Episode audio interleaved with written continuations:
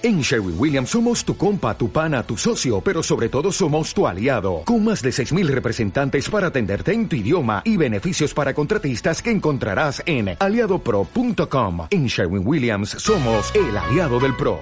Hola, ¿qué tal amigos radiofónicos? Seguramente no reconoceréis mi voz, pero bueno, para eso estoy aquí, para presentaros a los nuevos miembros de Radio Safe San Pedro.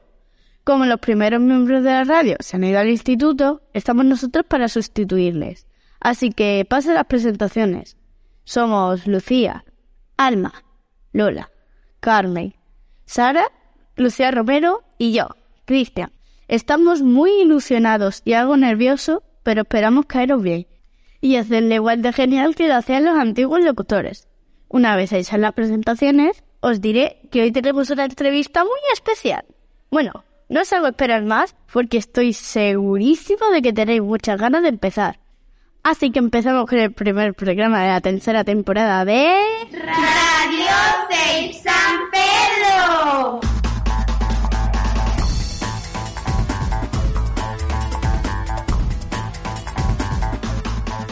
Buenas y bienvenidos a nuestra sección favorita. Hoy, curiosamente, tenemos a una sanpedreña al cuadrado. Se lo explicamos. San Pedreña porque es San Pedro y al cuadrado porque estudió en nuestro colegio. Pero verán, no es el único motivo por el que queríamos entrevistar a nuestra invitada de hoy. Aunque les vamos a dar los motivos reales. Tenemos la suerte de contar con una de las jugadoras del equipo de baloncesto, Cap Estepor. Pero además, esas jugadoras que salga un partido con uno de sus tiros triple. Porque algunos seguro que no saben que nuestra invitada es la segunda mejor tenista a nivel nacional. Además, también es jugadora de la selección española sub-17 participando con dicha selección en el último europeo que se a la selección a clasificarse para el Mundial Sub-17 que tendrá lugar este verano del 9 al 2 de junio de 2022 en Debrecen, en Hungría.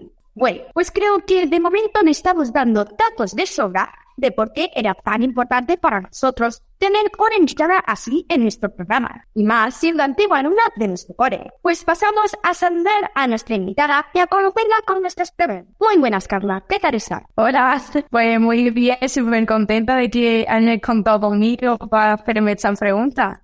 Bienvenida a Radio Televisión de San Pedro, aunque nos ha contado el por aquí que tú también hiciste algún programa de radio cuando eres el de Estocolmo. ¿Esto es así? Sí, nosotros teníamos un blog que hizo el profe y ahí hacíamos programas de radio, hacíamos eh, trucos de magia, hacíamos poesía, digamos un montón de cosas, pero claro, ni de lejos se acerca a vuestro nivel, vuestro nivel es mucho mejor.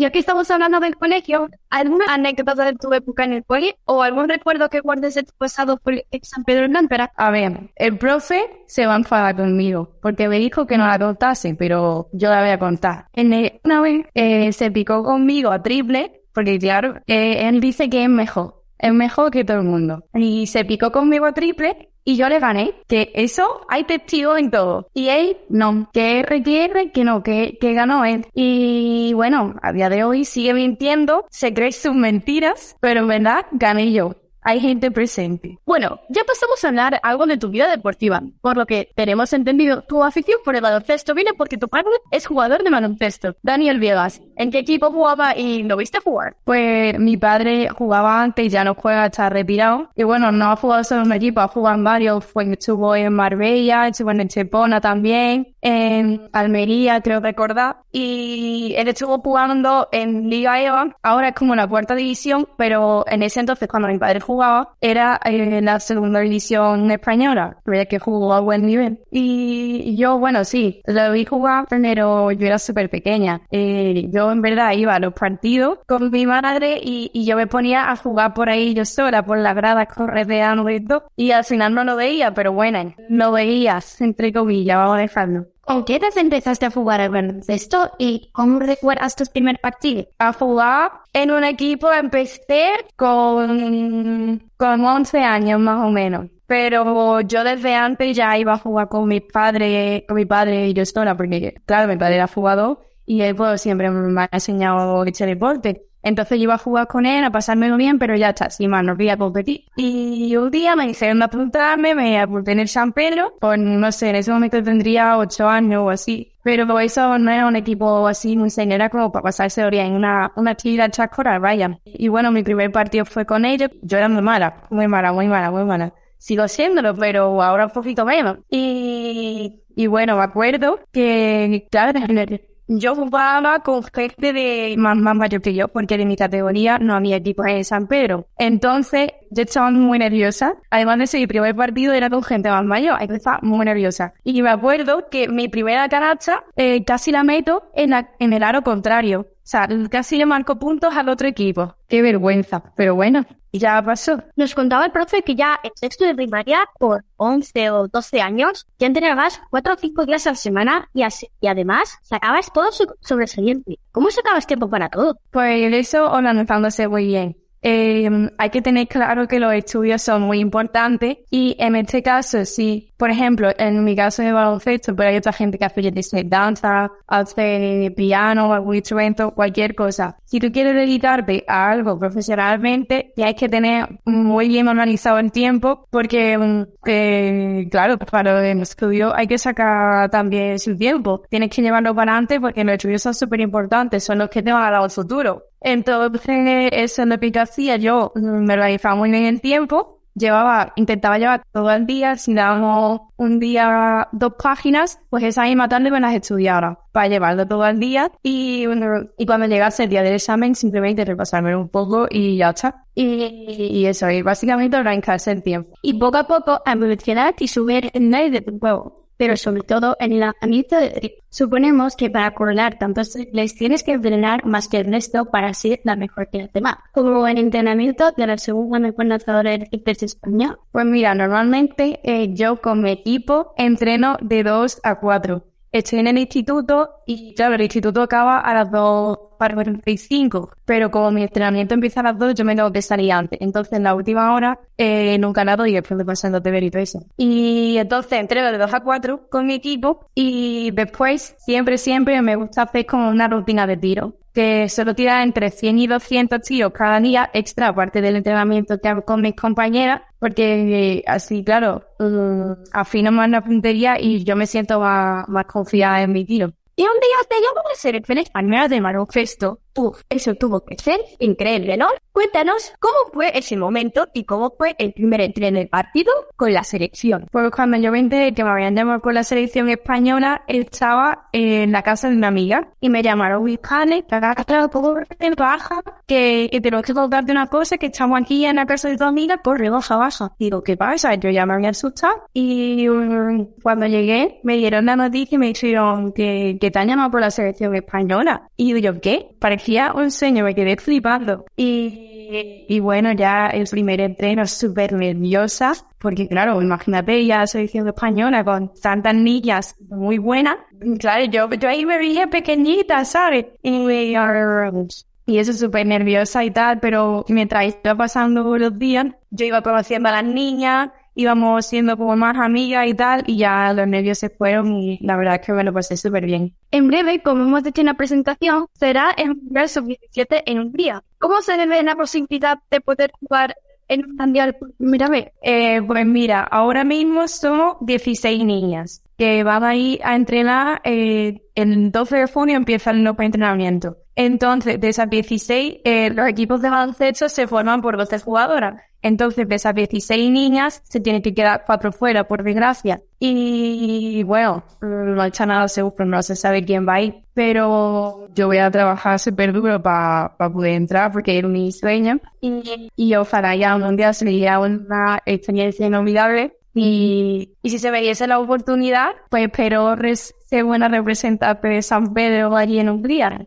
Si tuvieras que elegir en partido especial de todos los que has jugado, ¿cuál o cuáles elegirías y por qué? Pues quizá la final del Campeonato de Andalucía, que nos jugamos el primer grado de Andalucía y el Campeonato de España, que fue contra Unicaja. Y claro, Unicaja siempre es de los equipos top, nadie se espera que pierda. Y al final, eh, ese día nosotros nos luchamos y ganamos B1 y fuimos primera de Andalucía y fuimos al Campeonato de España. Y otro partido que me es importante para mí porque fue donde hice mi récord de triples ha sido esta temporada que metí nueve triples. ¿Algún consejo para todos los niños y niñas que empiezan a practicar un deporte y sueñan con dedicarse profesionalmente a ello? Pues primero que lo disfruten mucho, que se lo pasen muy bien, que conozcan a gente, que se diviertan, vaya. Segundo, que no se olviden de los estudios, que es muy importante. Organizarse el tiempo, llevar todos los estudios al día, sacar buenas notas. Y tercero, eh, trabajar mucho en el, en el deporte que sea, o, o ya sea alguna actividad tipo dibujo, música, cualquier cosa. Trabajar mucho, eh, que al final el que llega a lo alto es el que más trabaja.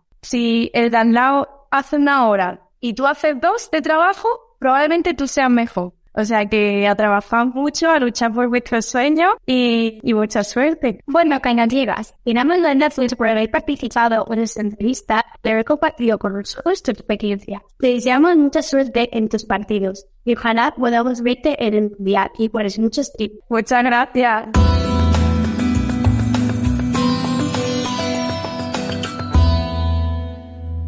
Amigos, me ha encantado esta entrevista, sobre todo porque Carla Viegas fue una exalumna de nuestro cole y también por todo lo que nos ha enseñado en esa entrevista. Estoy de acuerdo con ella en lo que comenta sobre el esfuerzo, que es muy importante para conseguir lo que uno quiere o sueña. Me encanta ese tipo de entrevistas, pero no me enrollo más. Creo que me debería presentar, aunque mi amigo Cristian ya me ha presentado. Me llamo Lucía y hoy vengo a hablaros sobre una receta riquísima. Y dicho esto, vamos a lo que realmente nos interesa en esta sección, que es cocinar.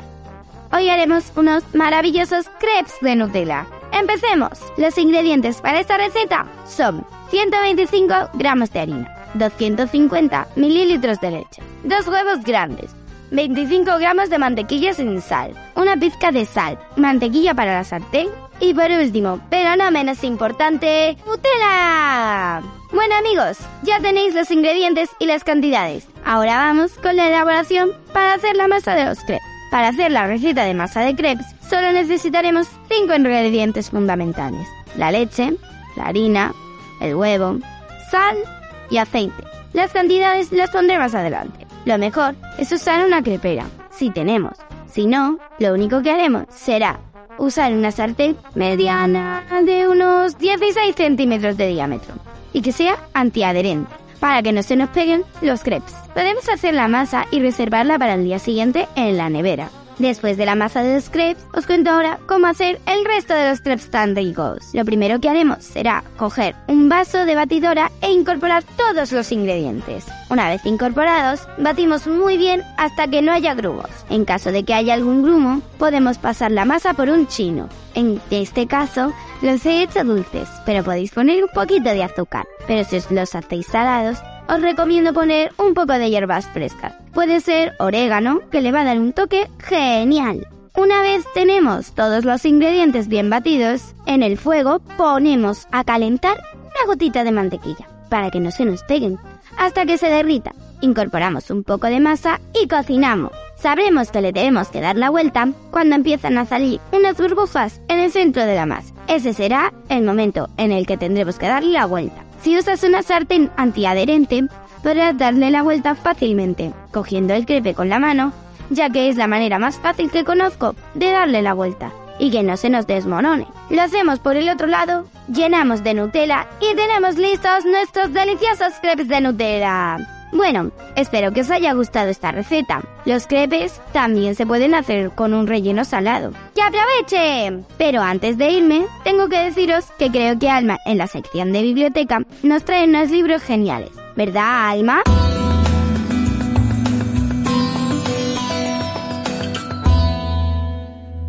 Sí, Lucía, a mí también me encantaba la receta de crepes con Nutella. Estoy segura de que algún día lo tengo que cocinar. O incluso estoy pensando en hacérmelo hoy y comérmelo mientras leo. Porque a mí me encanta leer. Creo que debería presentarme, aunque Christian ya me ha nombrado.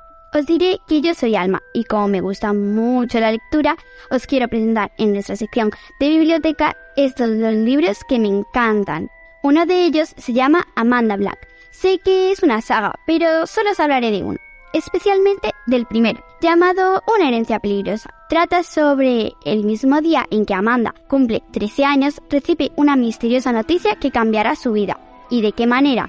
De vivir casi en la miseria, ella y su tía Paula pasan a mudarse a una mansión gigantesca y laberíntica que ha pertenecido a la familia Black durante generaciones. Por si fuera poco, el cuerpo de Amanda empieza a manifestar habilidades insospechosas y averigua que debe tomar posesión de un legado familiar, apasionante, secreto y peligroso, para él que deberá comenzar a estrenarse de inmediato. ¿Estará Amanda a la altura de lo que se espera ella, de lo que sus padres y todos los Black antes de ello lucharon por perpetuar y proteger? Me encanta esta saga, os la recomiendo mucho.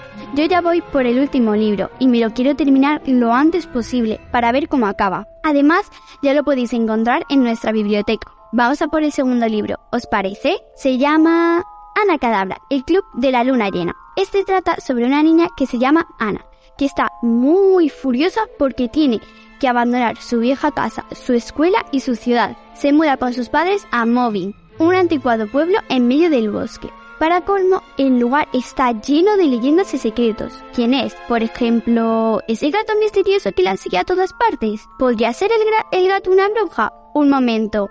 ¿Y si la bruja fuera ella? Bueno, chicos, lo siento, pero os tengo que decir que tengo que dejaros, porque aquí termina esta sección, aunque aquí no acaba la cosa. Lola empieza con cine. A mí me encantan las pelis y las series. Si a vosotros y vosotras os pasa lo mismo, no os perdáis la sección de cine que nos trae Lola con una peli y una serie super guay.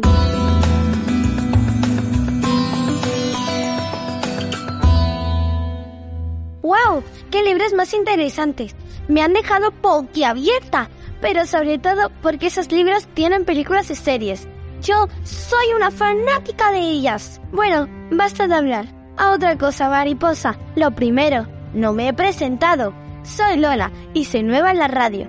Y hoy vamos a hacer cine. La primera es una peli y se llama Tadeo Jones y la tabla esmeralda. A Tadeo le encantaría que sus colegas arqueólogos la aceptasen como a uno más, pero siempre acaba liándola. Destroza un sarcófago y desata un conjuro que pone en peligro la vida de Jeff y Belsoni, con todos en contra y solo ayudado por Sara. Tadeo emprenderá una huida llena de aventuras para encontrar la manera de acabar con la maldición de la momia. Yo creo que esta película se la había visto Carmen. Bueno, vamos con la siguiente, que es una serie y se llama Hilda. Hilda es una chica de pelo azul que comienza un viaje hasta llegar a Trollberg. Allí conocen nuevos amigos que son criaturas extrañas y peligrosas. En dicho viaje, la chica independiente comienza una serie de aventuras, desde que deja el bosque encantado donde vive hasta que llega a la gran ciudad. Bueno, hasta aquí esta sección. Espero que os haya gustado. A ver si en la siguiente sección. ¡Chao!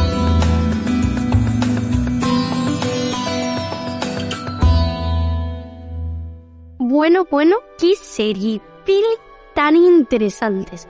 Y tiene muy buena pinta. Pero ahora tendréis que pensar mucho porque estamos en... ¡Acertijos! Yo soy Carmen, pero Lola supongo que ya os lo habrá dicho. Pasamos a los acertijos. Hermano y hermana son, y jamás juntos están. Cuando él viene, ella se marcha, y si él llega, él se va. Bueno, ¿qué os ha parecido? Vamos con el segundo. Yo tengo calor y frío, y no frío sin calor. Y sin ser ni manri ni río, peces en mí he visto yo. Difícil, ¿eh? De verde esmeralda sobre la tapiada.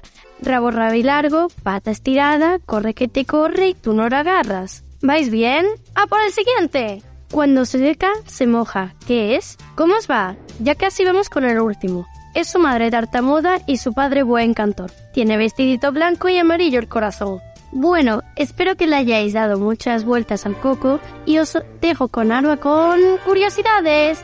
Hasta la próxima.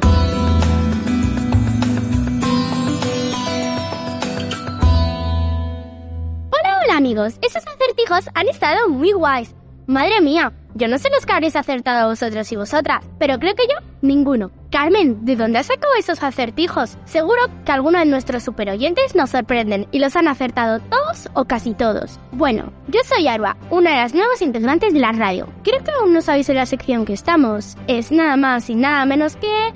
¡Curiosidades! esta sección que intenta sorprendernos con información curiosa e interesante. Si os parece, empiezo a contaros. Esta es la primera curiosidad. Porque el colgante del faraón egipcio Tutankamón es un misterio. En la tumba de Tutankamón se encontró un colgante con una piedra amarilla. Lo curioso es que para que se formase esta gema la temperatura tendría que haber sido muy elevada. Hoy se sabe que se formó por la explosión que provocó un cometa al chocar contra la Tierra. ¡Wow! ¿Os sabíais la respuesta?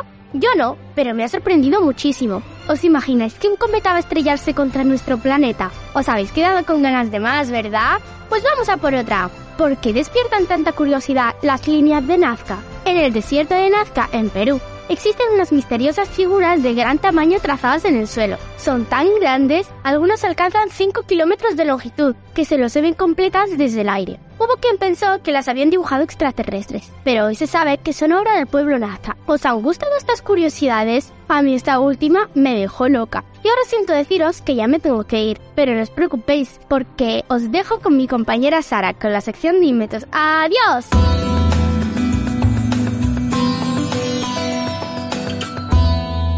Hola, hola. Madre mía, Arua, esas curiosidades me han dejado también loca.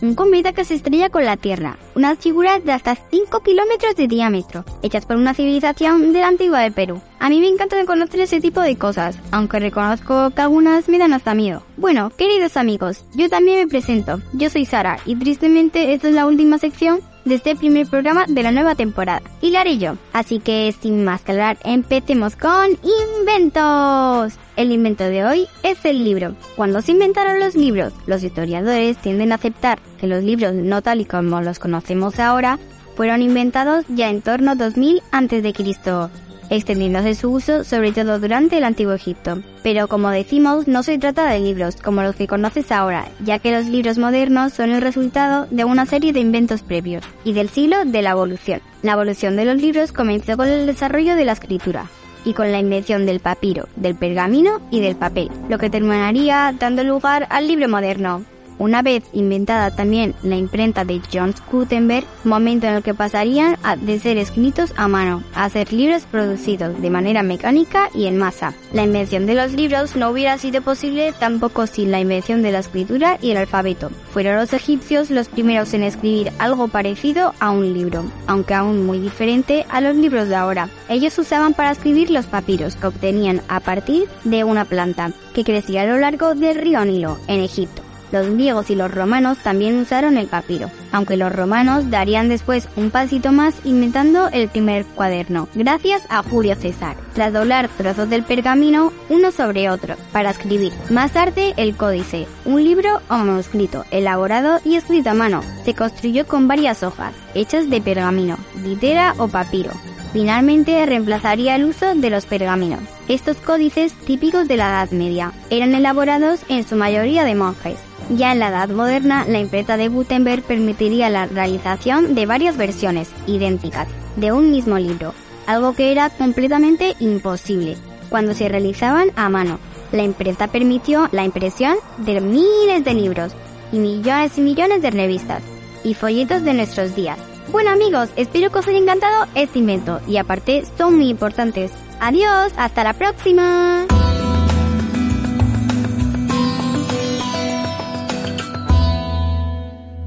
No tenía ni idea de que el libro se crea así. Bueno, aquí terminamos este programa. Para ser el primero, yo creo que no ha estado nada mal. Esperamos que a vosotros os haya gustado tanto como nosotros. En ese caso, siento mucho deciros que es hora de que terminemos este programa de Radio 6 San Pedro.